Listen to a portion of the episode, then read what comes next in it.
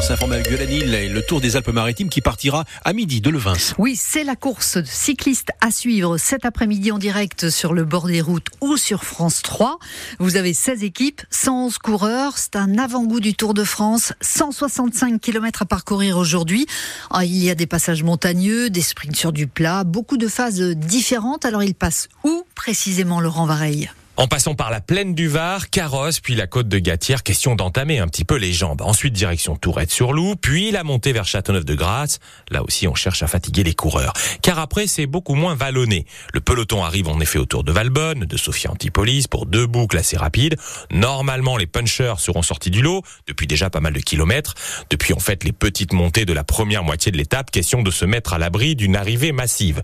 On peut imaginer un groupe d'une trentaine de coureurs dans Sofia qui se feront un petit sprint entre eux pour la victoire. Mais ça, c'est ce que j'imagine. Les routes azuréennes sont suffisamment piégeuses, sinueuses et tortueuses pour mettre un grand coup de pédale dans un scénario écrit bien trop à l'avance. Arrivé donc de la première étape, 16h30 cet après-midi. Le grand direct, le départ, c'est à partir de 14h30. Les Aiglons ont battu à Lyon hier soir. Lyon l'a emporté sur son terrain 1-0. Des Niçois dépités par des erreurs d'arbitrage, deux pénalties flagrants ignorés, ce qui a fait hurler le président du gym, Jean-Pierre River, qui s'est plaint de l'arbitrage de Clément Turpin. Le gym reste deuxième ce matin de la Ligue 1, mais pourrait tomber du podium si Monaco et Brest s'impose demain dimanche. Une saisie de drogue à Nice. Près de 50 000 euros en liquide et du cannabis ont été retrouvés lors d'un contrôle par la police. C'était près de la Gartière cette semaine, puis à son domicile lors d'une perquisition. 50 kilos de cannabis retrouvés. Le trafic s'effectuait dans le quartier des Moulins de Nice.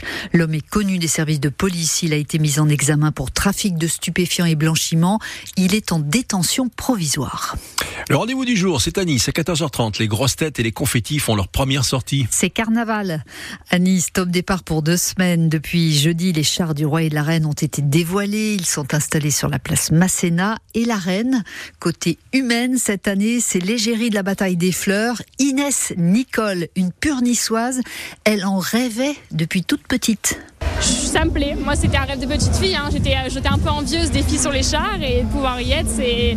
Je réalise pas encore. Je suis pas encore montée sur le char, donc je réalise pas encore. Quand on est une petite fille, qu'on voit ça tous les ans, euh, c'est quelque chose, quoi. On sait ce que ça représente, le plus grand carnaval de France, rien que ça. Moi, quand j'étais petite, euh, on pouvait monter sur les chars. c'était vraiment très accessible et c'est ça qu'ils ont voulu faire cette année, le rendre accessible avec le thème pop culture. Donc le carnaval, ouais, c'est un, c'est un monument, monument d'histoire.